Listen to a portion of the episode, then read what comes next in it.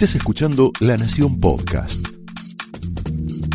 A continuación, Laura Di Marco explora amores y odios de los protagonistas y armadores de la política argentina en La Trama del Poder.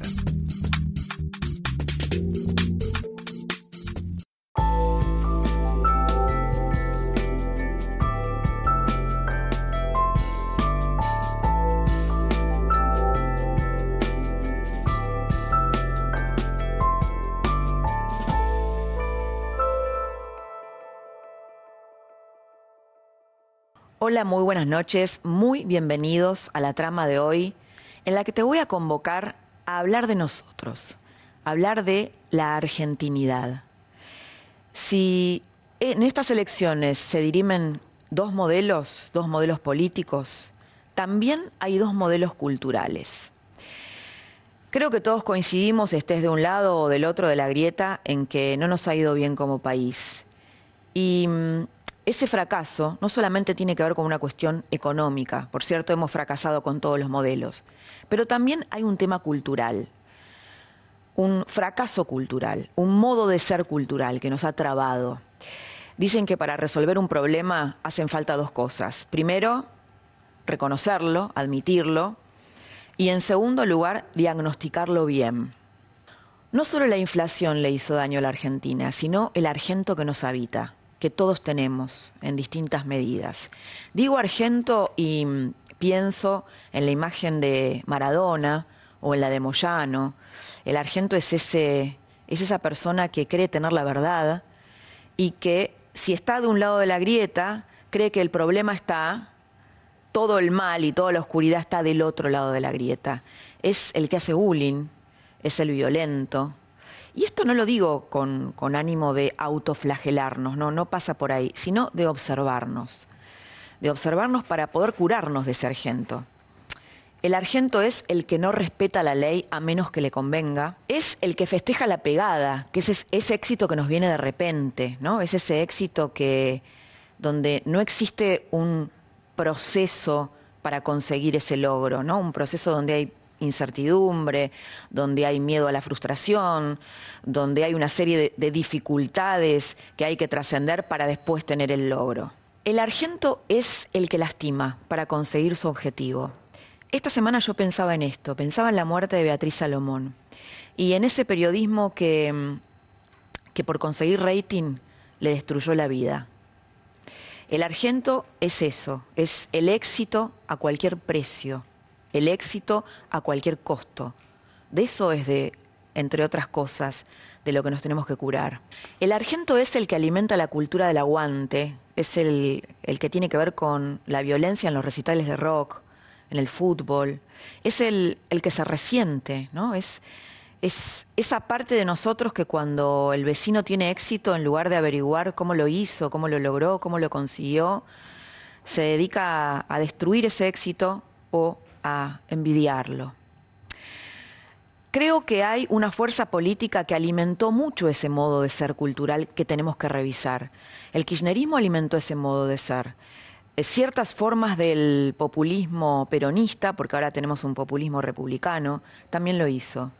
¿Te das cuenta que la Argentina tiene un problema cultural grosso cuando ves el último informe de la OEA sobre consumo de sustancias? Eh, la Argentina creció el la ingesta de alcohol y de cocaína, hay mucho mayor consumo de alcohol y cocaína, además de ansiolíticos. La Argentina es, eh, bueno, tiene un gran consumo de, ansiolíticos y, de diversos narcotizantes. Eh, y eso es un dato político, no solamente es un dato emocional, es un dato político. El consumo de alcohol y de cocaína creció en los últimos 15 años en la Argentina. Hace poco fui a ver la obra de teatro de Juan Campanella, que es el observador inteligente que convocamos esta noche para mirar la trama de nuestra argentinidad. Fui a ver la obra de teatro que se llama ¿Qué hacemos con Walter? y pone en escena una reunión de consorcio en donde están desplegadas las luchas de nuestra Argentina y muchos de nuestros modos de ser.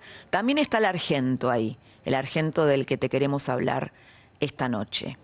Campanella no solamente es un reconocido director de cine, es un emblema ya casi nuestro, un artista de exportación, sino que es un hombre comprometido con la política.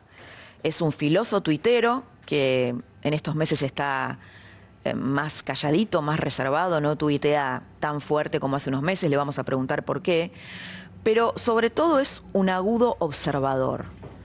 La política o comprometerse en política en la Argentina, en esta grieta y en este modo de ser argento, lo complicó en su carrera artística? Juan Campanella pone el ojo de su cámara en la argentinidad, en la trama de la argentinidad, en sus luces y sus sombras. La trama de esta noche arranca de esta manera.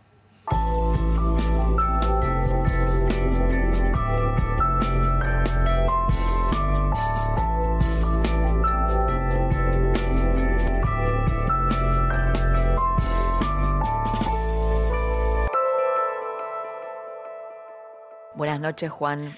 ¿Qué tal, Laura? ¿Cómo estás? A la trama. Muy bien, muy bien. Y, bueno, encantada que estés acá con nosotros para, para, pensar esta trama. Vos sabés que nosotros en la trama siempre pensamos un tema y convocamos a un protagonista o dos, en este caso a vos, que, que, que bueno, que, que nos vas a ayudar a pensar sobre esto y además es un lujo que estés acá. ¿Cuál será el tema de hoy? No, el tema de hoy es la argentinidad, Upa. el cambio cultural. Mm. Eh, mm, y, bueno, ¿y cómo ves este momento de la Argentina? ¿no? Porque a mí me da la sensación que hay un cambio político o hay dos Argentinas en pugna, económicas y políticas, pero tal vez también hay una Argentina cultural o dos Argentinas culturales. ¿Vos lo ves así o no? Eh, ¿Te referís no estrictamente al campo de la cultura, sino cultural? Sí, la, sí. Eh, la, cultura política, por ejemplo. Me refiero a... civil, la cultura Por ejemplo, el otro día yo fui a ver tu, obra, ¿no? Sí. ¿Qué hacemos con Walter? Y hay un presidente del consorcio que, es muy argento, ¿no? Esa, esa cultura argenta...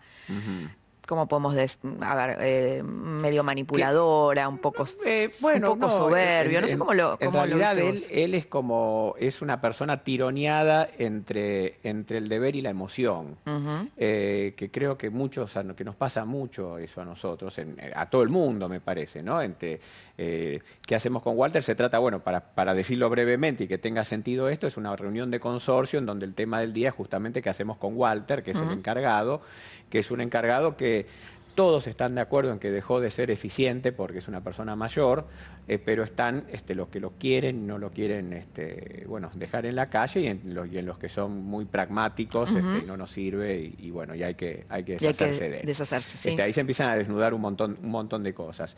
Y el presidente del consorcio es uno de los que, de los que está tironeado por la emoción, porque no puede, no, no, no no se, no, no, no, no, no, no puede concebir echar a una persona de, por lo pronto, es un farmacéutico que trabaja solo. Perdón, no, no, me confundí con él, él no es el farmacéutico, sino el, el personaje que hace Campi. Ah, el administrador. El administrador. Claro, el administrador. El administrador, claro. claro, claro, claro. ¿No? Que ese es como el argento, ¿no? Eh, que le dice una cosa a uno, a otro le dice otra cosa. Es uno de los sargentos, claro. En realidad uno, uno, yo creo que tenemos de todo, tenemos de todo. Yo he conocido algunos países y, hay de todo en todos lados. este, nosotros por ahí tenemos una visión propia de que la, la, mm, característica predominante es, es la del chanta, es la mala. Viste que todos nuestros chistes son, el, había, había un americano, un alemán y un argentino en la trinchera, ya sabemos cómo termina el chiste. O sea, bueno, viste, son siempre, eso es como un acomodaticio, es un... Isidoro Cañones, ¿viste? Este, son hasta personajes de la cultura popular. Yo no creo que sea así. Yo, yo en realidad creo que, que hay mucha buena gente en, este, en este país, eh, muchísima. Eh, es más, como creo que lo que falla en nuestro país realmente es el sistema de premios y castigos, creo que la buena gente es doblemente buena porque no tiene ningún premio por serlo. No hay incentivos. No hay ningún incentivo por serlo, así que es doblemente buena. Eh, y bueno, la, obra muestra un poco todas, todas las facetas, ¿no? A veces, a veces uno mismo eh, pasa de una faceta a la otra de acuerdo a cada situación, o estás tironeado, estamos, vivimos, vivimos en dilemas morales diariamente. Totalmente, sí, claro, eh, Y, tenemos que elegir, ¿no? Exactamente, exactamente. Y tenemos dificultades para, eh, para atravesar los conflictos, ¿no? O para, mejor dicho, para disentir sin romper una relación. Exactamente. Bueno, esto es una cosa más reciente. yo recuerdo eh, era, era prácticamente normal, era como discutir de política, era como eh, discutir de fútbol. Por supuesto que se tomaba más seriamente, pero nunca se rompía una amistad, eh, nunca se separaba una familia, o por lo menos no en vida mía, yo nací en el año 59. Algunos hablan de la época... Del primer peronismo, del primer peronismo, como que ocurrieron esas cosas. este, en mi familia no, que había de las dos cosas. Eh, pero, pero esto es una cosa, es un fenómeno reciente, es un fenómeno que tiene unos 8 o 9 años por ahí, este, y, es lamentable, es lamentable. Ojalá pudiéramos. Esto es cuando se instala que la otra persona, que la persona que piensa distinto, no solamente tiene una distinta opinión, sino que es mala persona. Es mala persona y hay que eliminar ese pensamiento diferente. Exactamente, que es que este, este, realmente todo es exacerbado, todo es este eh, eh, de todo depende el destino de, los demás. En realidad, bueno, depende en gran medida. Eh, justamente porque se instaló esa dicotomía, que creo que es el momento que estamos viviendo. ¿Y cómo estás con el momento que estamos viviendo? ¿Estás un poco, ¿Con vos el sos mundo, un, con el momento, no, no, no, no, vos sos un filoso tuitero, ¿no? pero un poquito, ¿no? Sí, ahora, pero ahora, ahora estás sin tuitear hace un tiempo. Sí, ¿Por sí, qué? Sí, No, porque realmente yo, otra cosa es que no leo las menciones ya, las respuestas, este eh, no tengo tiempo, trato mm. de, no sé, me interesa más, me interesa más producir, eh, prepararme para lo, para lo que viene. Acabo de terminar una película y estoy pensando qué es lo próximo que me va a, ocupar. Estoy construyendo un teatro que también me ocupa. Eh, Estás en la construcción, eh, digamos, no, en, la confrontación. Y, además me di cuenta que, la, que en esa confrontación es estéril, que yo, yo la verdad que creo que lamentablemente el tiempo del debate, ya, o sea, estamos debatiendo sobre lo mismo. No es que el tiempo del debate terminó. El tiempo de debatir sobre lo que venimos debatiendo todos los días, ya, ya, lo, ya lo tenemos debatido, masticado, las posiciones están tomadas. No vas a convencer a nadie. No vas a convencer a nadie ni nadie me va a convencer a mí. Entonces me parece medio al cohete. Sí. Em, de todas maneras, hay quienes ven esta elección como que se juega mucho, ¿no? se juega eh, Se juega a volver al pasado o otro tipo de destino para nuestro país. Yo creo que se juega mucho, se juega mucho. Lamentablemente nos tocan en una, nos toca en una, en un momento de crisis económica, desde el cual creo que se está saliendo, según dicen, este, o sea, van concordando todos los números. Sí, sí. Este, pero que, sí, que eso es lo que genera el dilema y lo que va a generar el dilema en muchos, porque muchos de los que están convencidos de los dos lados no hay, no hay ningún dilema, pero entre los que tengan que elegir entre o, piensen, esperemos que las cosas mejoren para la época de la elección, para que ese dilema se diluya, este, pero si hay alguno que piensa que tenga que elegir entre república o, de una manera fantasiosa, ¿no? O economía, este, la foto de la economía, me parece que va a ser duro y que va a ser una pena, porque las otras cosas son las que duran y son los cimientos más importantes, eh, más fundamentales sobre los cuales crecer. Eh, y bueno, y la foto de la economía hemos tenido tantas crisis, yo ya que ya una, una, viste, son, son cosas cíclicas de las que parece que no podemos arrancar justamente porque nunca se ha trabajado los cimientos, este, cimientos de infraestructura, cimientos de, bueno, cimientos hasta económicos. Sí, y eh, también el tema, por eso yo te, traía el tema cultural, ¿no? Que la economía también es ponerse de acuerdo, generar acuerdos. Y como nosotros tenemos desacuerdos tan profundos, bueno, es difícil, ¿no? Hacer una economía sustentable cuando vos crees que el otro es tu enemigo, la otra fuerza política, me refiero a los acuerdos de la política, ¿no? a nivel político, en el Congreso, bueno. Sí, yo en realidad, bueno, creo que, eh, me, da la impresión que hay, hay alguna fuerza que lo único que, que quiere es el poder pero que... ¿El peronismo? ¿Te referís al peronismo? No, no, al peronismo en general, sino a un sector, pero al kirchnerismo. sí, al kirchnerismo, claro. Sí, sí, sí. Este, que entonces se va a oponer a cualquier cosa hasta lo que sale bien. Sí. Y, y, pero que los demás podrían ponerse, podrían ponerse de acuerdo. Y creo, creo, que, va, creo que va a salir así. Este, la sociedad yo podría, necesitaríamos todo un programa, pero yo creo que siempre votó bien. Tenemos un programa. no, pero más, de, yo creo que siempre votó bien y que pocas veces votó, sí, de acuerdo a la data que tenía, Ajá. este, y, y siempre votó, rara vez votó por el tema económico. Mira, eh, vas a contramano de, muchos analistas, está muy bien. me, gusta, me gusta ir de estúpido es una frase que hizo James Carville, que era el jefe de campaña, uno, uno de los jefes de campaña de Clinton, en una elección entre, que lo que se ponía en juego eran distintas visiones de la economía, porque el orden institucional no estaba en juego. Este, a ningún eh, norteamericano le, cambia, le cambiaba su libertad de expresión, sus libertades institucionales, su, su bueno, su, su, estilo de vida, quién de los dos ganara. Entonces ahí sí es la economía. Tenía sentido eso, sí. Pero yo creo que con Alfonsín, por ejemplo, la gente no votó por la economía. ¿Y con eh, Menem tampoco, la, segunda vez? Eh, lo que, a, lo que voy es que puede ser, puede ser, pero porque no había también, había también una garantía de orden. Yo creo que se vota principalmente eh, en todos los pueblos, digo, no solamente en Argentina, en general la previsibilidad, la certeza, la paz, el orden, no el caos, la locura, la confrontación. Este, creo que eso es lo que espero que prime en, la, en las próximas elecciones. ¿Y qué pensás? Bueno, vos tuviste eh, como comentarios o pensamientos muy críticos del peronismo en general, ¿no? Por lo menos lo, lo, que tuiteabas o has declarado alguna vez. No sé, no sé, claro, no sé si eso refleja o si haces distinciones, ¿no? Te quería preguntar qué pasa con la incorporación de Pichetto a la fórmula de Cambiemos. Tratemos, de, salir del mar. ¿Por qué te digo esto? Cuando Porque cuando uno está metido en el agua, en el mar, lo que ve son las olas. Y le preocupa la próxima ola, uy, viene una ola grande, viene una ola chica, por ahí te voltea una ola y parece que lo que importa es la ola. Pero si nos elevamos un poco, eh, podemos ver, las olas parecen todas iguales y vemos la marea. Y si nos elevamos más todavía, eh, ni siquiera vemos la marea y vemos las corrientes marinas, esto ya desde, desde el espacio. Sí, sí y con más tiempo. Y si nos elevamos un poco, yo lo que creo que estamos viviendo en un proceso largo argentino mm. es este, la reconfiguración de los partidos. Entonces, poco importa lo que piense del peronismo, o sea, porque yo creo que ya estamos viviendo un proceso de eh, transición entre los dos partidos hegemónicos, el radicalismo y el peronismo, a otra cosa. ¿A republicanismo versus populismo? pone al, mal llamado populismo, para mí es un caudillismo, porque populismo me suena como algo por el pueblo, para el pueblo. Y bueno, esa es la idea de ellos. Claro, pero en realidad es, por el caudillo, del caudillo y para el caudillo.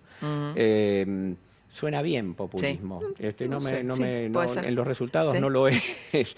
Este, y Sí, sí, tiene que ver, está ocurriendo en todo el mundo, ¿viste? Está ocurriendo en, todo, en Europa, sobre todo. Eh, claro, acá quizá la novedad es que... del gobierno de Trump que, que, que empiezan a tener cositas como cosas que son, son suaves porque en Estados Unidos hay mucho anticuerpo para eso, pero de, castigo a la prensa, ¿viste? Eh, de, ese tipo de falta de libertades. Pero son, ahí empiezan como chispazos. Eh, y sí, creo que es la cosa que viene. Y cuando vos tenés radicales en todos los, en todos los partidos, o como los quieras llamar a los grupos que se presentan a las elecciones, y peronistas también en todos, quiere decir que eh, eh, lo puedes interpretar de dos maneras, o que ocuparon todos los partidos o que se están desmembrando y realineando de manera distinta. Entonces creo que mm, yo no veo que con Pichetto entre el peronismo, sino que es una persona que fue peronista y que se está realineando en, otra, en otra visión. Y otros peronistas irán para otro lado Estamos viviendo ese realineamiento. si uno lo ve un poco más desde arriba, puede llevar años, obviamente que hay gente que lo tiene muy en su corazón, el concepto de ser radical, de ser peronista. La identidad, ¿no? La identidad, entonces esto nunca, lo va, nunca se lo va a, admitir, pero quizás hay algunas personas eh, son partidos que surgieron en el siglo XX, con necesidades del siglo XX, con otro mundo distinto. Eh, y bueno, y me parece que estamos viviendo una, una transformación eh, muy fuerte, muy fuerte. Claro, por eso yo te hablaba de las dos Argentinas, ¿no? Eh, claro. En pugna. Sí. Eh, vos sabés que, yo hablaba.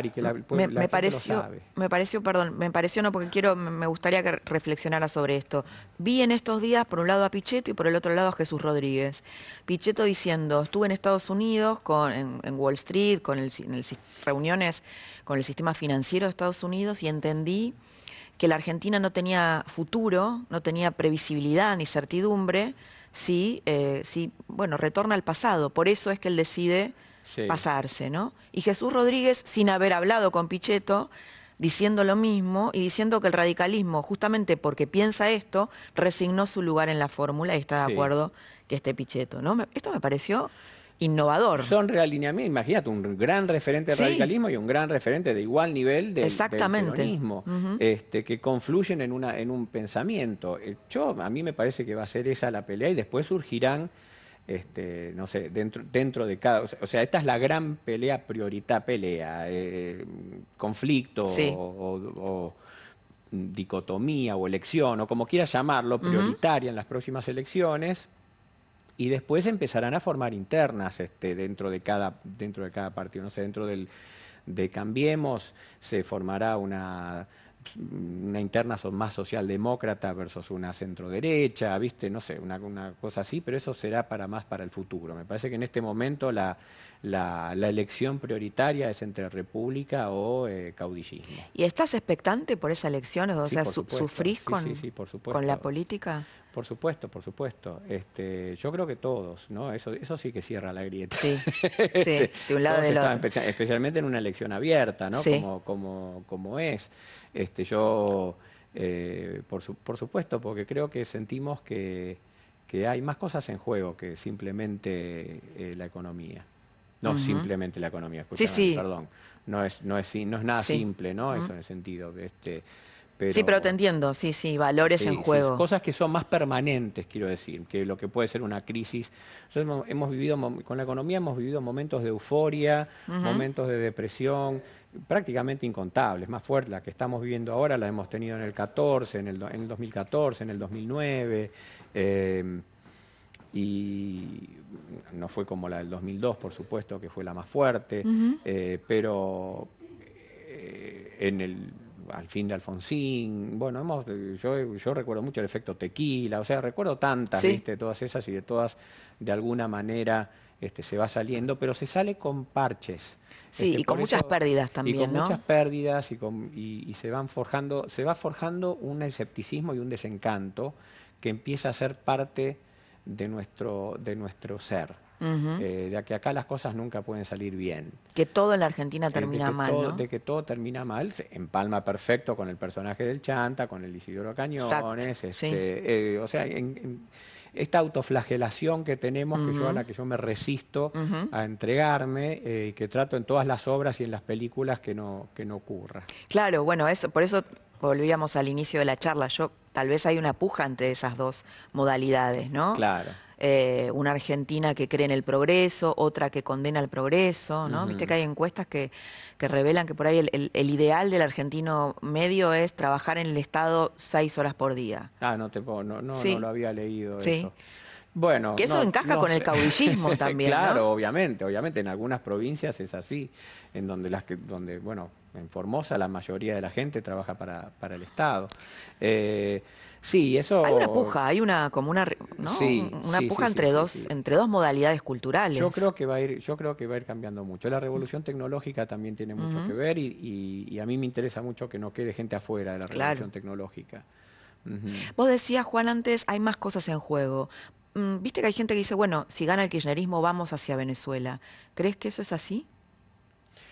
Eh, no, no, me da el conocimiento como para saber, yo creo que para saber hacia dónde vamos, este, en, ese sentido, en un sentido tan extremo. Yo no sé si, el, si la sociedad argentina lo permitiría.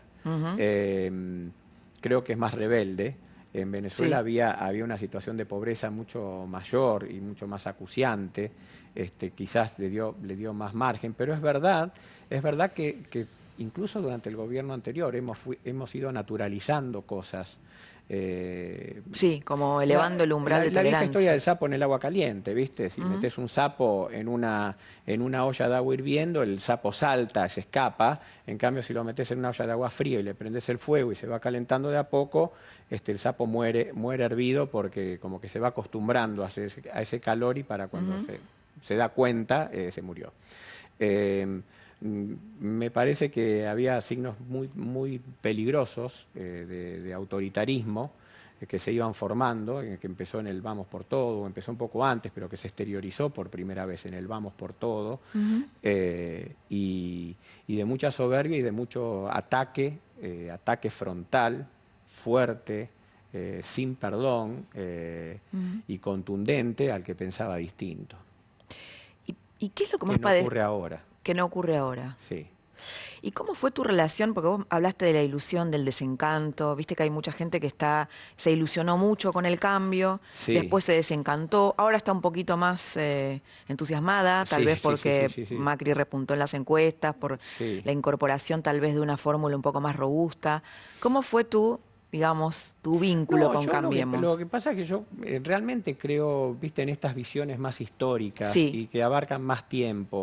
este, yo nunca creí, creo que si hay algo que en lo que, el gobierno pecó fue no sé si, si, lo hizo sabiendo o sin saber los, los números reales, que mm, pecó de optimismo. de, y creo que cualquiera que piense que un gobierno, que un periodo puede solucionar solucionar. Puede llevar la Argentina a la Argentina que cada uno desea y sueña en un periodo, eh, me parece que es un, realmente que es ingenuo este, y, que, y que está eh, no sé, es como el tipo que pisa 200 kilos y empieza una dieta y dice, yo para, el para el verano voy a estar con, 80 kilos. Este, está llamado a fracasar y a recaer con peores costumbres de, que las de antes, con más desencanto. Podría haber usado eh, esa metáfora, ¿no? Macri tal vez. ¿eh? Bueno, eh, quizás, no sé, pero pero realmente creo que, que, en algún momento tenemos que despertar de ese sueño y ver que algo que se... ¿Cuándo, fue pujante la Argentina? ¿A principios del siglo XX quizás? Este, ¿O iba en camino a ser la Argentina que soñábamos? Todo lo podemos ver, todas las grandes obras que vemos en, Argentina datan, son de esa época. Eh, Buenos Aires es la, gloria de Buenos Aires es la gloria del principio del siglo XX. Sí, sí, sí. Y la eh, asociación de los argentinos como ricos, ¿no? Ricos como un argentino. Eh, como un, exactamente. Este, había que mejorar todas las desigualdades que había en ese momento pero sin destruir, sin destruir lo que funcionaba. Bueno, yo creo que todo lo que se degradó a lo largo de un siglo este, va a demorar eh, unos buenos 20, 30 años por lo menos. Este, Yo creo que si en dos términos se cambia la tendencia, con que se cambie la tendencia, yo ya estoy, no te voy a decir feliz porque no lo voy a ver en vida, pero por lo menos me gustaría que en vida ver un cambio de tendencia de la Argentina, a una tendencia de crecimiento. Ahora, em, hay gente que dice, bueno, si gana el kirchnerismo me voy, me voy de la Argentina, me voy del país, ¿no? Algunos actores, algunos artistas. ¿Es, es tu caso? También hay gente que dice que si gana Macri se va del Es cierto, es verdad. Lo curioso es que se van a países eh, que, no, que, que son justamente el país a donde, a donde este gobierno quiere ir como modelo, ¿no? España, este, Chile, este, sí, sí, sí, nunca países neoliberales, nunca mencionan Irán o los países que éramos amigos, Irán, Angola o, Venezuela. Es curioso, es muy curioso eso. Yo me pregunto si los que dicen que se van a Chile sabrán que no hay educación pública, salud pública, que no hay ni siquiera un sistema de jubilaciones. Este, bueno, no importa. No, no, yo este, este es mi país. Este, yo viajo por trabajo, pero que no, pero este es mi país. ¿Y cómo ves a la Argentina cuando viajas por trabajo? Porque trabajas en Estados Unidos, ¿no? Un tiempo. Eh, ¿Cómo la ves? ¿Cambia tu mirada? ¿O, mm. qué aprendizaje haces viviendo afuera? Eh, o sea, no, no, no es que la gente está pendiente de lo que ocurre en Argentina. Ya sé, ya sé. ¿eh? No, no, me refiero a vos, a tu a tu vivencia con respecto al país? Eh, bueno, se tranquiliza, obviamente. Aquí este, hay, hay, yo, yo creo en la energía que se crea en una habitación. Cuando entra una persona tóxica a una habitación, ya la siente todo el mundo. Imagínate este, vivir en el medio de, de esto, ¿no? Se siente. Entonces, cuando, cuando viajas en otro país, simplemente porque también, viste, mucha gente que se va, dice acá yo vivo mejor y más tranquilo, pero también viven mejor y más tranquilo yo digo porque he vivido afuera, porque no te importa nada de lo que está pasando a nivel profundo en ese país. Claro, no te duele. No te duelen las cosas. Es cierto. Este, la, política no es, no es la locura que tenemos nosotros exacto, acá. Claro, claro. Este, entonces, eh, bueno, así obviamente que vivís más tranquilo. Como vienen muchos turistas acá y dicen, no sé de qué se quejan si esto si está divino. Sí, o, tal vez. que nos duele, la experiencia de los venezolanos. La, la pobreza duele mucho, eh, la pobreza duele mucho. Eh, la, em, los temas que no parece que los que podemos solucionar duelen mucho. Una pelea, una pelea con un amigo por política duele mucho. ¿Perdiste eh, muchos amigos, Juan, en, durante el kirchnerismo? No, no, no, dos nada más te diría. Este, bueno, bastante. mencionar, sí, pero sí, pero siempre obviamente pasa del lado de, pasó del lado de ellos, ¿no? Así que sí, sí, sí. De cómo dejaron de, eh, hablarte. sí, sí, fue una cosa, no sé, de repente, eh, no sé, son cosas, son cosas de las que prefiero no. Prefiero no creo que esto ha pasado en todas las familias, en todo. Sí, y es otra cosa por la que creo que también va a primar en las elecciones. Este, no hay prácticamente grupo de amigos de secundaria, no hay familia que no haya vivido esta, esta tensión, esta, este, estas cenas de familiares arruinadas.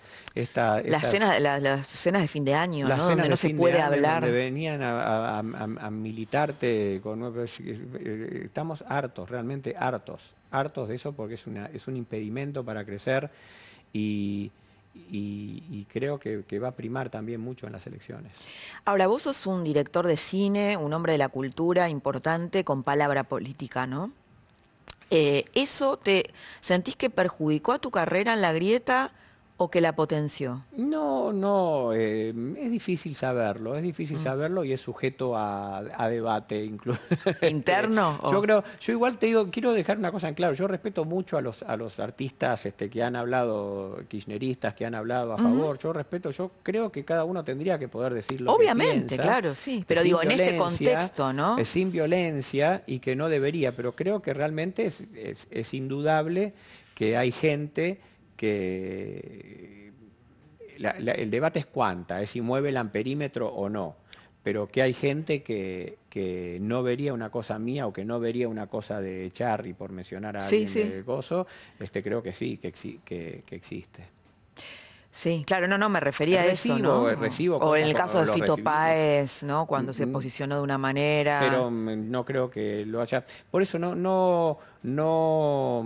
Es, muy difícil de medir eso, es muy difícil. Que, hay gente que sí, eh, seguro. Ahora lo que no sé si mueve el amperímetro o no, digamos. O si forma, se llega a notar, claro. que hacemos con Walter es un exitazo. Sí, sí. Este, bueno, la tu película, eh, el, cuento de las comadrejas. El cuento de las comadrejas es un, es un éxito. Así que no sé, no sé si, si si lo mueve, pero quizás podría haber sido un éxito más grande, no sé, no sé, la verdad que no, no, no lo sé. es un dilema, pero la verdad que en un país uno podría expresarse. Uno tendría que hacer. De hecho, en Estados Unidos, ¿no? Los actores que toman posición. No, acá también. Sí, sí. también. No, pero digo, este, ¿les afecta a vos que conoces? Beto, Beto Brandoni, por ejemplo, fue radical toda la, toda la vida, lo sabemos todos. Y de repente empezó a importar o a ser atacado por eso recién hace, desde hace pocos años. Así que no hay actores que se declararon peronistas toda la vida este, y nunca tuvieron ningún problema con nadie. O sea, esto, esto es lo esta, este, este bajar unos cambios en la, en la discusión, en el, enojo, eh, mm. es lo que sería sumamente importante. Me parece que eso, vos empezaste con esa decisión hace un tiempo, ¿no? De bajar unos cambios. Fue una, algo que decidiste. igual de poder decir, yo, yo, no, yo nunca he criticado a un colega, nunca he criticado a un votante. Mm. Eh, si, si critico, critico a un funcionario, que es mi derecho como ciudadano. Obvio. Eh, em, y trato de que sea, a menos, a menos de que sea algo muy doloroso, como por ejemplo la masacre de Once o una cosa así, que no da para hacer un chiste, este, trato de que sea con alguna una ironía o qué sé yo, una cosa así. Pero siempre, además, en, en, Twitter, que es un, sí, sí, sí. un lugar de, de barro. Sí. ¿Y hay algo que de lo, sobre lo que te arrepentiste en algún momento? Decir, Uy, hubiera, no hubiera hecho o no hubiera dicho, con respecto a la grieta, ¿no? Viste que una vez es llevado por la dinámica, por ahí dice o hace cosas que de las cuales después se arrepiente. Sí, eh eh, Como diríamos en los medios, una vez se va a la banquina, ¿no? Y sí, sí, sí. Y pasa, qué sé yo, somos, a veces humanos. Pasa, sí, a veces pasa. Además, al principio uno pensaba, viste, como, que Twitter era una charla entre amigos, viste, y te das cuenta que de repente hay cosas que pueden tomar eh, una dimensión. Yo una vez critiqué a dos chicos de la, de la cámpora que se habían disfrazado de Reyes Magos, este, y y, la verdad que no, no estuvo, no, no, no estuvo, no estuvo bien, no estuvo bien por lo menos poner la foto, o sea, retuitear una cosa que te dan la foto de ellos, no creo, creo que no estuvo, no estuvo bien. Es lo único que puedo recordar. Vamos para el Chaco a disfrutar de su capital botánica el 6 de julio. La naturaleza, el arte, la música se van a unir para formar el Festival Salvaje. Vamos al Festival Salvaje en el Chaco, sí.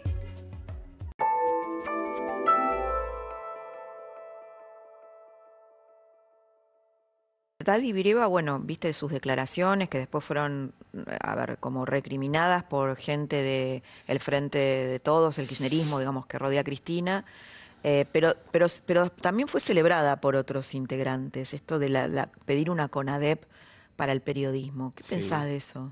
Yo no, no, una barbaridad. Me parece un gran cómico. Eh, y lo que más me preocupó de esas declaraciones fue, fue quienes hicieron eco, más allá intelectuales como Mempo Giardinelli o, cosas que, o el mismo candidato a presidente, este, eh, diciendo que los jueces iban a tener que rendir, que rendir cuentas. Este, esto sin, sin eh, desmerecer mi posición de que yo pienso que lo peor que tenemos es la justicia, ¿no? pero que realmente hay que, hay que encontrar una manera de poder solucionar, que se tiene que autodepurar este, sin evitar, eh, sin este, romper la separación de poderes, eh, la independencia de los poderes, creo que tendría que haber una rebelión de los buenos dentro de la justicia. Este, para, para, poder, para poder autodepurarse. Conectando un poquito esto que decís con la, de la justicia, con la situación de Cristina Kirchner. Eh, bueno, es una mujer multiprocesada. Yo no hablar de Cristina, no hablar de si, no, si, no te, si no te molesta. No, pero igual no iba a preguntarte de Cristina, sino de la gente que sigue eh, creyendo ¿no? en Cristina Kirchner. Eh, bueno, es una, es una cosa, es una, es una cosa de creencias. Está bien la palabra, porque a veces se confunde ideología con creencias, ¿viste? Y como que tenemos diferencias. Yo ideológicamente estoy en las antípodas tuyas. Digo, no, por ahí ideológicamente estamos en el mismo lugar. Lo que pasa es que vos crees en alguien en el que yo no creo. Entonces es más un tema de creencias que de ideología. Está bueno eso, ¿no? Porque cuando vos decís, bueno, ¿qué país querés? A lo mejor querés el mismo país. Eh, yo estoy seguro. Lo que pasa es que creemos que son dos personas distintas las que los pueden solucionar, o dos movimientos distintos. Esto se estudia, si los que saben eh, hacen una diferencia entre creencias e ideología. Yo no creo, yo eh, hay, muchas cosas que, eh, en las que estoy de acuerdo desde cuando hablan de ideología, lo que pasa es que no les creo. a mí me pasa eso. no creo porque no yo veo, veo que ahora se están haciendo obras de infraestructura que le dan dignidad a la vida de la gente, como las cloacas, el agua potable, la calle asfaltada. Viste, se dice como que es una estupidez, o como que no se come, etcétera, etcétera. Eh, también justamente me preguntaban, pero vos desde hablas de la economía desde un lugar de comodidad, si bien es una comodidad más ajustada que la que la que había, porque yo vivo de lo que a la gente le sobra. Eh, porque para que alguien vaya al teatro le tiene que sobrar, ¿no? Este, entonces, un pequeño son los primeros que sufrimos. este, pero yo creo que también hay una comodidad en la persona que tiene una casa caliente con calefacción, eh, en decir que tener cloaca y un inodoro dentro de la casa es una estupidez. Eh, me parece que no es así. Me parece que la lucha contra el narcotráfico es una cosa muy importante y que en muchos barrios se vive con, con mucha intensidad. Este, mucha gente cuyos hijos han muerto por ese, por ese tema, este, lo vive como algo muy importante también. Y esto es la primera vez que yo lo veo, eh, eh, que se hace seriamente. Eh, entonces, bueno, hay muchas cosas que, que, creo que el votante pondrá en la balanza. No es mi lugar militarlo ni, ni decir por qué no tiene que votar al otro. Yo simplemente digo por qué voy a votar, ¿no? Lo que voy a, lo que voy a votar. Este, uno siempre espera que no se, que no se enoje nadie, eh, pero creo que hay cosas más importantes y duraderas y que de la crisis económica vamos a salir. Bueno, vos mencionaste el tema del narcotráfico. Hubo un informe, no sé si lo viste, muy impactante eh, que fue publicado hace unos días sobre el aumento del consumo del alcohol y la cocaína en la Argentina, un informe de la OEA en los últimos 15 años, ¿no? Es un dato, un hecho político. No, bueno, absolutamente. Vos acordate que durante mucho tiempo nos decían que era un país de, que era un país de tránsito, la Argentina, donde cuando todos, todos sabíamos que no, que no lo era. Este, ahora hay una, una lucha, eh, eh, hay dos cosas en eso. Primero vamos a hablar de la lucha contra, el narcotráfico, que ahora hay una, lucha frontal, es una lucha que nunca se va a ganar, esto también hay que tenerlo en claro, es una guerra que se tiene es. una guerra que se tiene que dar la batalla todos los días, pero que no se va a ganar. Bueno, acá estuvo Roncaglia, Néstor Roncaglia, el, jefe de la federal, y dijo exactamente eso. Exactamente. Es una batalla que no vamos a ganar. Que no bueno, vamos a ganar, hay que pero que hay que dar la batalla todos los días, este, porque si no, entonces sí se, se, pero que tampoco se tiene que perder. Yo tengo toda mi vida, me parece que he sido una persona en el medio de una guerra entre peronistas. Este, la triple A versus los montoneros. Eh, la, eh, siempre, siempre son, estamos en una guerra interna que realmente este, estoy un poco cansado de eso y me gustaría poder salir de esa dinámica. me parece que del otro lado, con todas las diferencias que hay, con todos los debates y todo eso, me parece que es gente que en el fondo eh, se, respeta más. Ahora, pero qué paradójico, ¿no? Porque tuvo que venir de algún modo el rayo peronizador, ¿viste? Ese rayo que anda a los memes de internet, que es Pichetto, para, para por lo menos generar una cierta sensación de gobernabilidad y, porque la verdad que estaba eh, había entrado en un cono de, sombra, ¿no? La candidatura de Macri. Eh, bueno, finalmente vino, vino Pichetto y... Sí, pero es una... Es paradójico, porque lo que decís es verdad, pero a la vez también es esto otro también es verdad, ¿no? Claro, pero insisto que me parece que lo... Yo insisto con mi, con mi teoría del movimiento de que, de que los grandes partidos están, se están realineando. Sí, sí, es posible. Pero que hay un gran, un gran corazón, una cosa en el corazón. Yo lo sé porque mi madre era muy peronista y ah, falleció muy, muy, fue sindicalista, estuvo presa en el 55. ¿Y tu papá? En la Plaza de Mayo. Y mi papá era radical.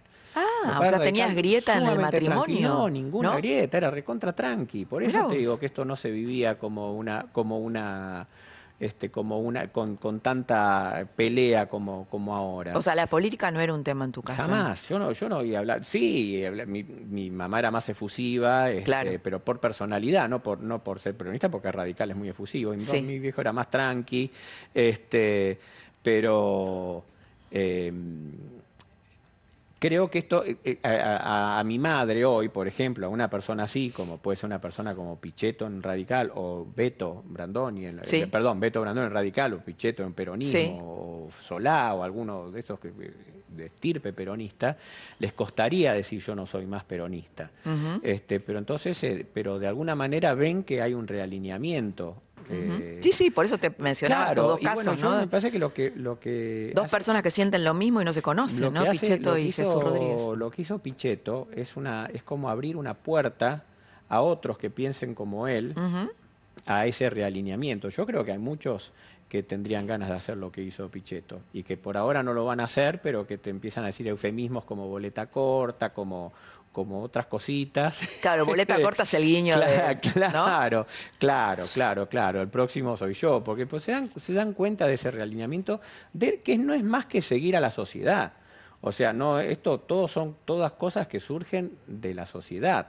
Eh, me parece que es así, los que son fanáticos de que se han tatuado, qué sé yo, eso les va a costar mucho. Eh, eh, admitir esto, pero la sociedad tiene ese movimiento. Yo veo esa corriente marina que es, es eh, que es imparable.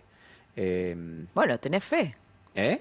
tenés fe ahí, yo Tengo mucha, sí, sí, sí, sí, yo tengo mucha fe, yo tengo mucha fe, soy optimista.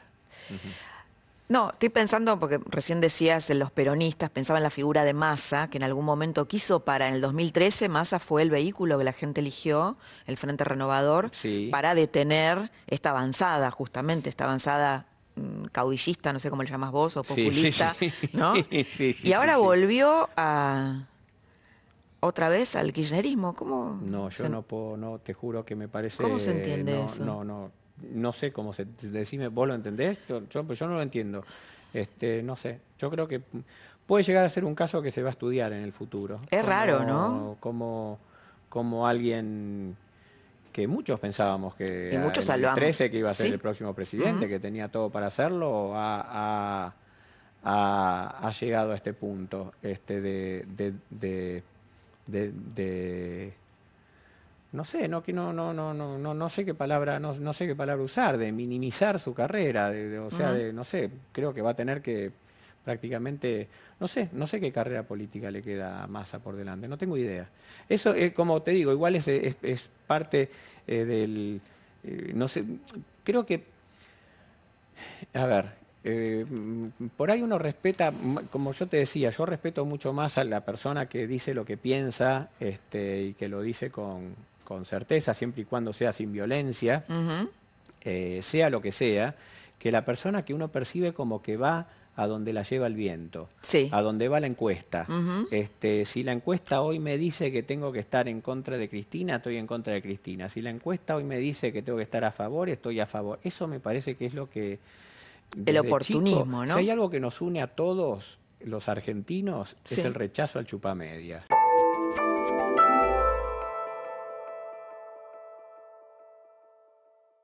Juan, ¿te interesaba tanto la política antes del kirchnerismo o, o no? Siempre me gustó. ¿Siempre, te gustó? Siempre me gustó.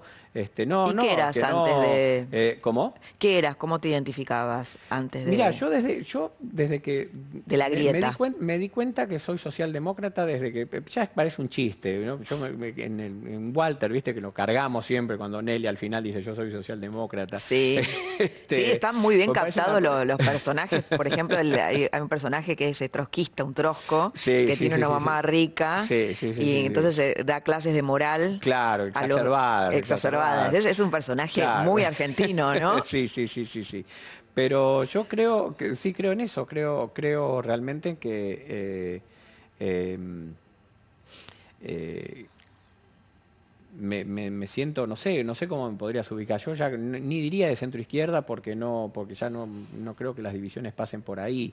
Eh, pero me siento socialdemócrata, sí, sí, sí, sí. Y antes que antes de la grieta, que era digo, antes, un radical. antes de enterarme lo que era la socialdemocracia, Ajá. cuando me enteré lo, cuando me enteré lo que era mis veintipico de años, este joven, dije, "Ah, esto, esto es, esto es lo que me cierra a mí.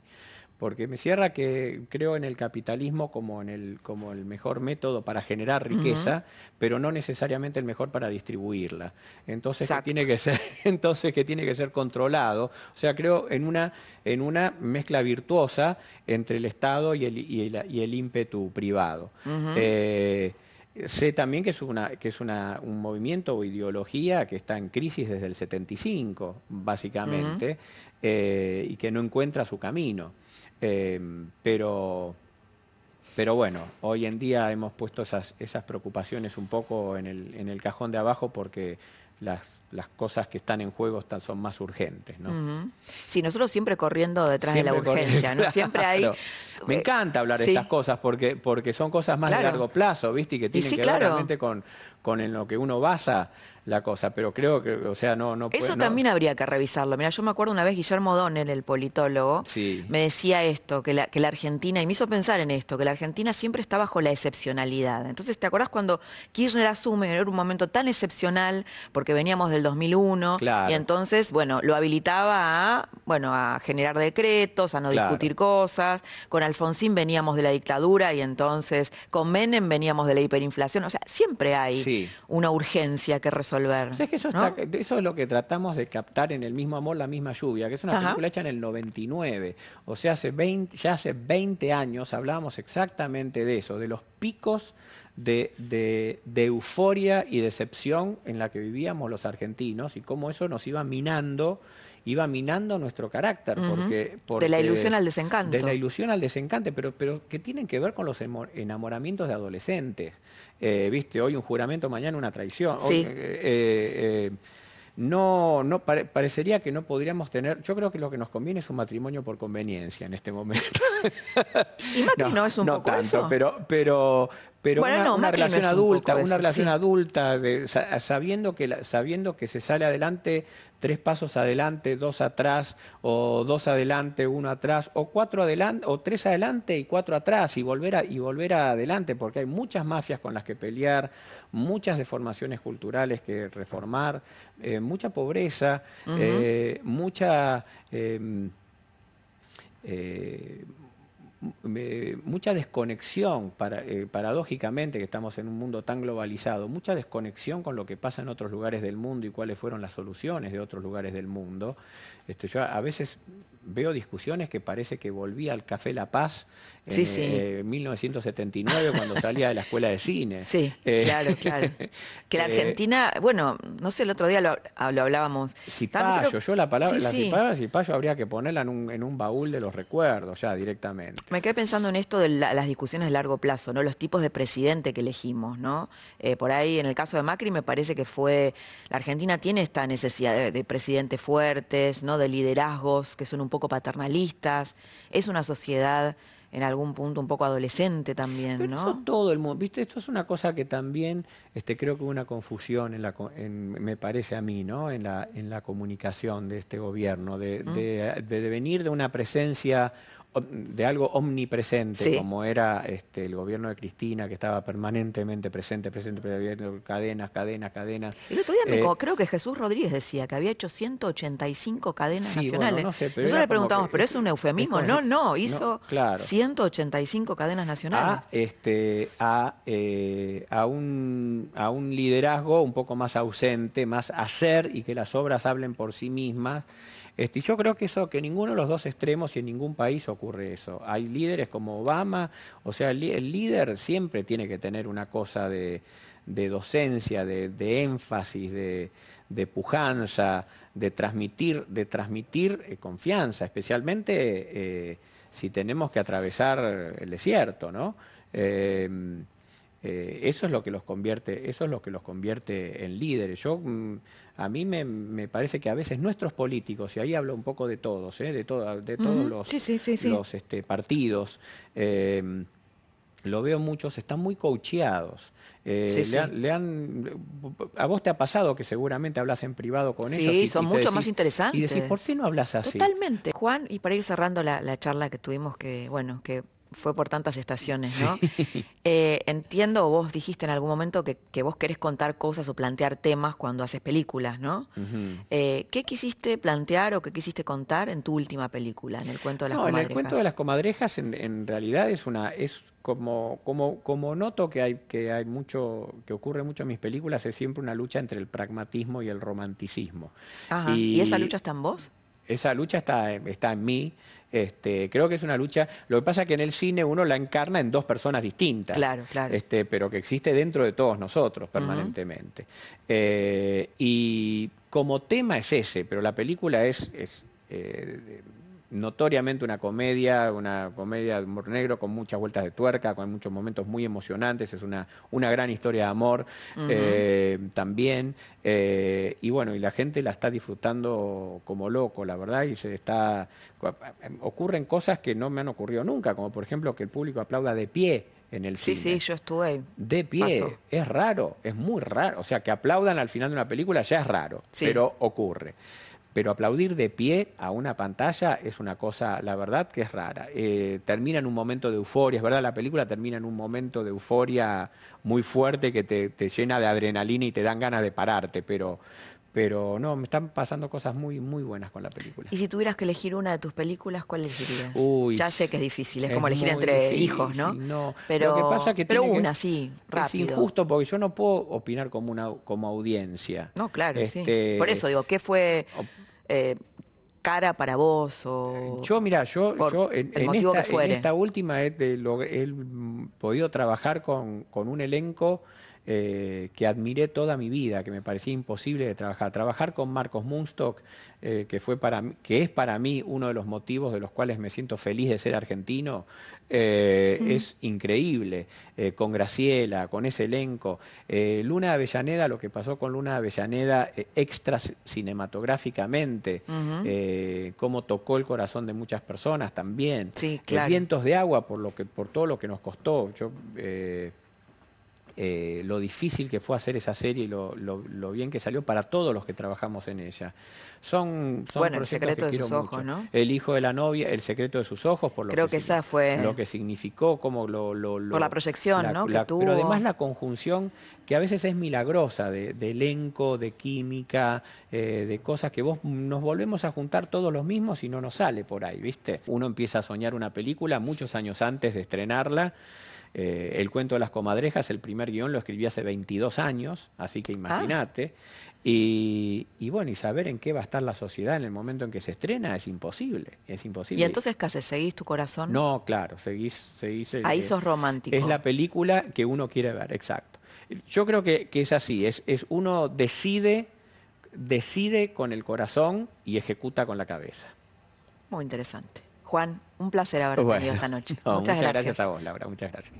Una de las cosas que más me quedó de la charla intensa que tuvimos con Campanella recién es esta idea de cuando el país te duele y esta amenaza de muchos artistas o no artistas que dicen que se van del país si gana Macri o si gana Cristina. Y él dice, en realidad cuando te vas del país lo que te pasa, cuando vivís en el exterior, es que las cosas de ese otro país no te duelen. Y a veces la Argentina te duele, la trama de esta argentinidad te duele.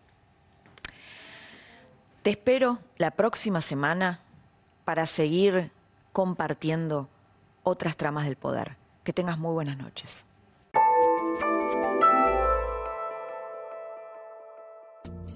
Esto fue La Trama del Poder con Laura Di Marco, un podcast exclusivo de La Nación.